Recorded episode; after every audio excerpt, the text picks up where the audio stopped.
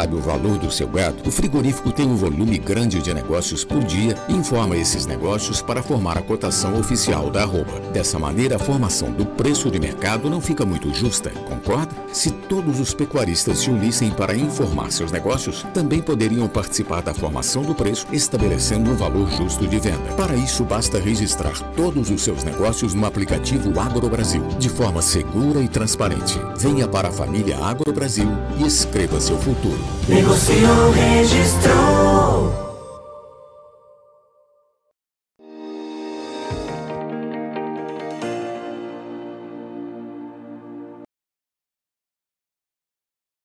Olá, muito boa tarde a você que está conosco aqui pelo Notícias Agrícolas, esperando pelas informações do mercado do boi. Uma semana de pressão nas cotações. A gente viu aí uh, o arroba do boi perdendo patamares interessantes e importantes de negociação aí nas últimas semanas, mas com uma intensificação maior uh, ao longo dessa semana. Será que essa é, condição segue também para os próximos dias? O que, que a gente pode esperar nas próximas semanas aí para a precificação da arroba do boi? E mais do que isso, o que está justificando essa pressão? Vamos lá para Cuiabá, no Mato Grosso, onde está o meu amigo Iago Travagini, analista de mercado da Grifato. Seja bem-vindo, Iago, mais uma vez aqui com a gente. Nos ajude a entender essa pressão intensificada essa semana aí, né, Iago? E tem cara de que essa pressão continua? Olá, bom, boa tarde, bom dia, todo mundo que está acompanhando Notícias Agrícolas. Mais uma vez, obrigado pelo convite, Alexander. Muito prazer falar com vocês. E bem, Alexander, na verdade, o que a gente tem visto aí é uma pressão que já de certa forma era esperado. Afinal, a gente sempre pontua aqui que os meses de maio e junho se espera que venha uh, mais fêmeas para o abate, que a gente tenha um descarte pré-seca, né, pré-chegada da seca. Então, quando a gente olha para essa queda que está acontecendo tanto no mercado futuro quanto no mercado físico, ela já era uma queda que, de certa forma, era pré-anunciada. Obviamente, a gente tem compostos aí, né, é, fatos que têm ocorrido, que trazem um medo e jogam muito da responsabilidade é, da queda para cima do produtor, né? Então o frigorífico, de certa forma, vê essa queda e, e, e repassa aí, digamos assim, a informação para o produtor de que a China não quer mais. Mas o fato é, a gente passa por um momento em que a oferta de gado atual é melhor do que era no primeiro trimestre, e isso está impactando sobremaneira sobre o preço do boi gordo. Então, com essa oferta relativamente elevada, a gente está sofrendo aí reajustes para baixo no boi gordo a tendência natural, acho que da última vez que a gente até conversou aqui, eu pontuava que eu não esperava uma, uma rea, readequação, ou na verdade uma, uma virada de preço entre os meses de maio e junho. A gente ainda ia sofrer, digamos assim, com reajustes para baixo do preço do boi gordo. A gente poderia testar uma mínima aí, que seria entre agora o mês de maio e o mês de junho. E aí sim, a partir ali de final de, ju de junho, início de julho, mês de agosto, a gente tinha uma tendência e fundamentos que apontam para uma melhora de preço.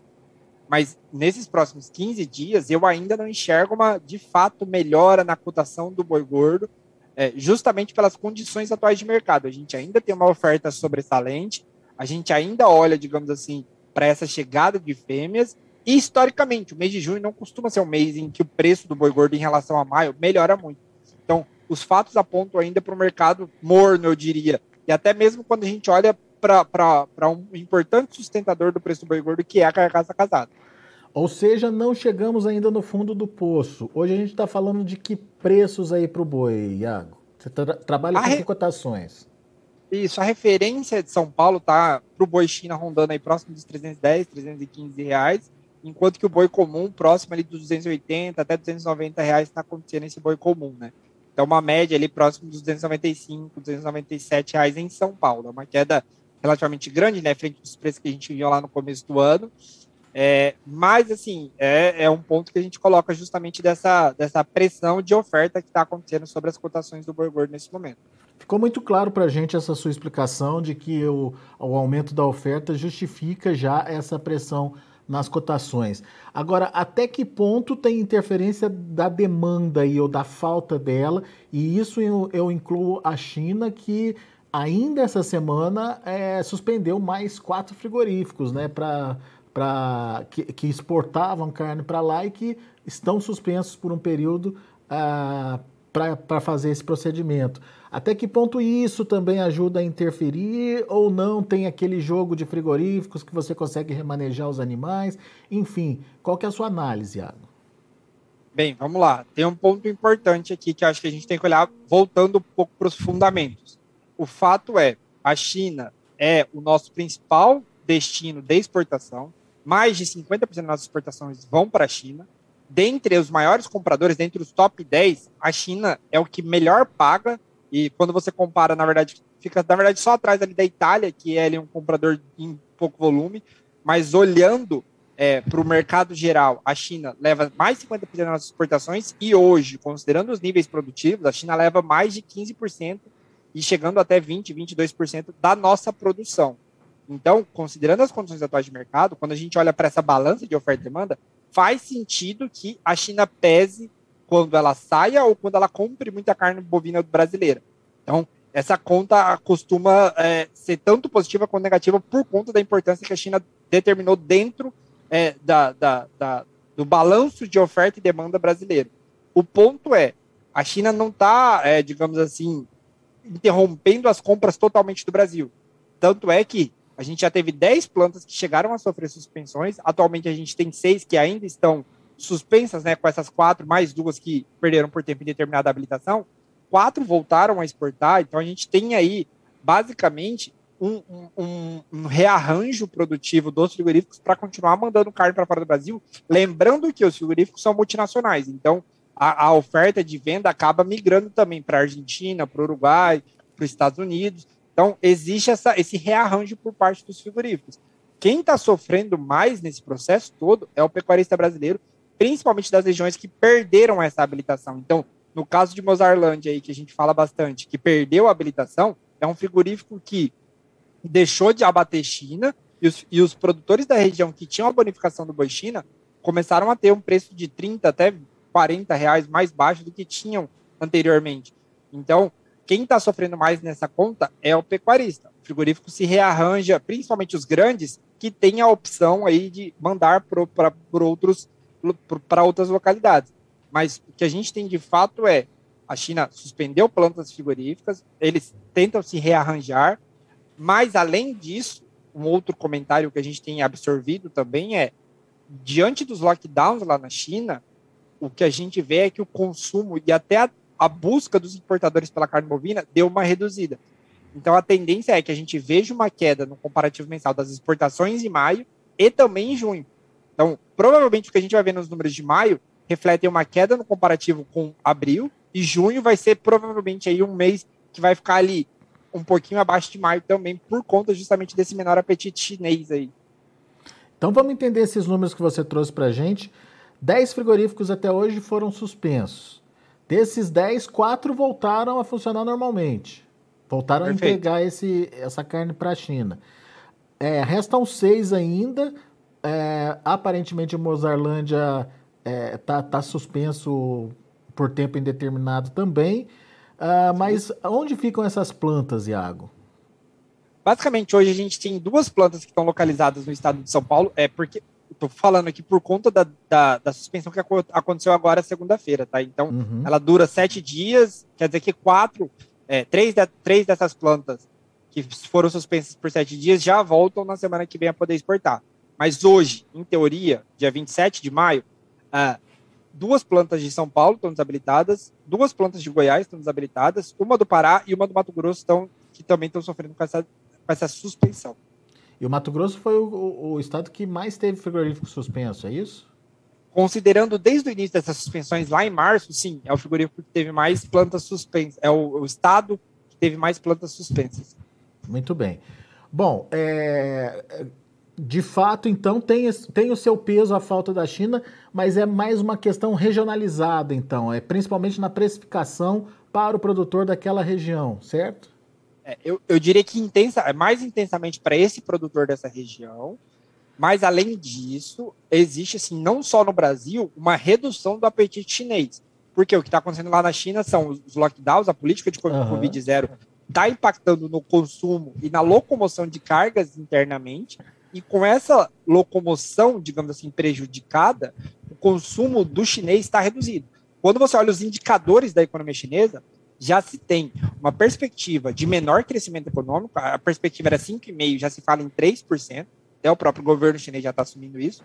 E quando você olha a, o consumo de bens ali, de bens não duráveis, né, de bens é, alimentares, a gente está falando de uma queda que é comparável ao que teve lá em março de 2020, quando teve os lockdowns muito grandes lá na China por conta da Covid mesmo. Então, a gente está vendo um cenário muito parecido com março de 2020, que sofreu justamente essas, esses fechamentos, essa redução de consumo e explica, de certa forma, os importadores menos ávidos pela carne bovina brasileira. Isso quer dizer que é um ambiente de agora, é um cenário de agora. Não quer dizer que isso vai postergar né? até daqui dois, três meses. Muito bem.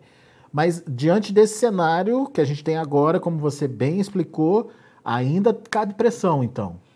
Cabe novas Pode quedas. dizer que sim. Assim, o que, que acontece? A gente, o mercado ele funciona na base do teste, né? Então, o que a gente vai ainda está presenciando é o frigorífico forçando a mão, porque o intuito do frigorífico é fazer dinheiro no final das contas. A gente tem que ser claro aqui. Então, quanto mais barato ele comprar o boi dele e vender, digamos assim, no mercado interno ou para exportação mais caro, ele vai, ele para ele tá ótimo. Então ele vai testando preços menores. Então a gente ainda está nessa nessa política de teste. Ele vai testando valores menores, menores, menores para justamente comprar o máximo possível.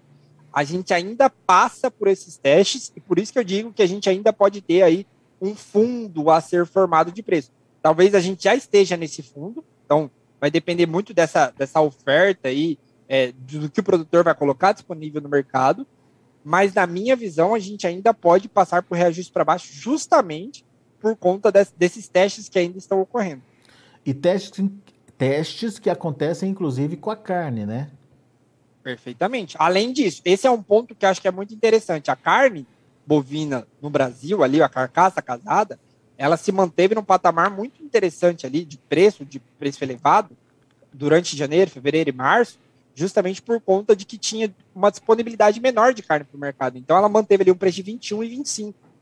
E ela tinha o seu consumo muito restrito. A disponibilidade interna de carne no Brasil no primeiro trimestre desse ano foi muito baixa, justamente por conta dos bons números de exportação também e por conta da produção que, apesar de maior, sofreu com essa exportação sugando que a gente tem agora é um cenário de produção maior, exportação levemente menor e, consequentemente, sobra mais carne no mercado interno. E o problema é, quando sobra mais carne no mercado interno e você tem uma população que ainda está descapitalizada, a gente está falando de um desemprego de 11,1%, é que o preço passa por reajuste. Então a gente já está vendo a carcaça que bateu 21, 21,50, 21,25, já sendo negociada a 18,50 agora.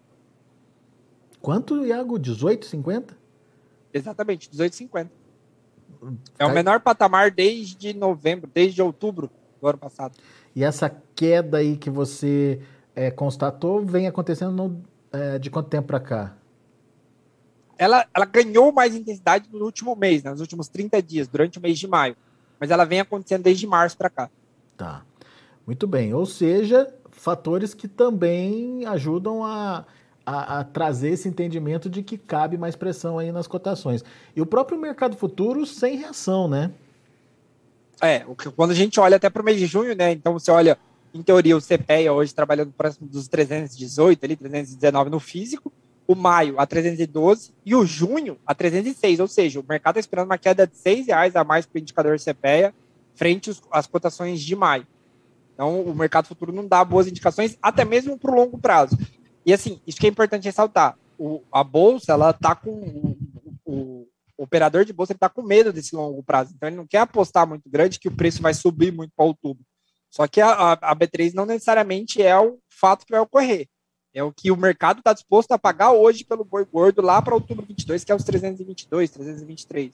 Só que isso aí pode facilmente virar um 340, 350 por conta de um, de um ajuste ali fino de, de fundamentos de oferta e demanda. Muito bom. Iago Travagini, mais uma vez, obrigado pela sua participação conosco. Volte sempre, meu caro. Muito obrigado pelo convite, Alexandre. Mais uma vez agradecendo aí. Sempre que precisar, estamos à disposição. Grande abraço para você. Até a próxima. Até a próxima. Tá aí.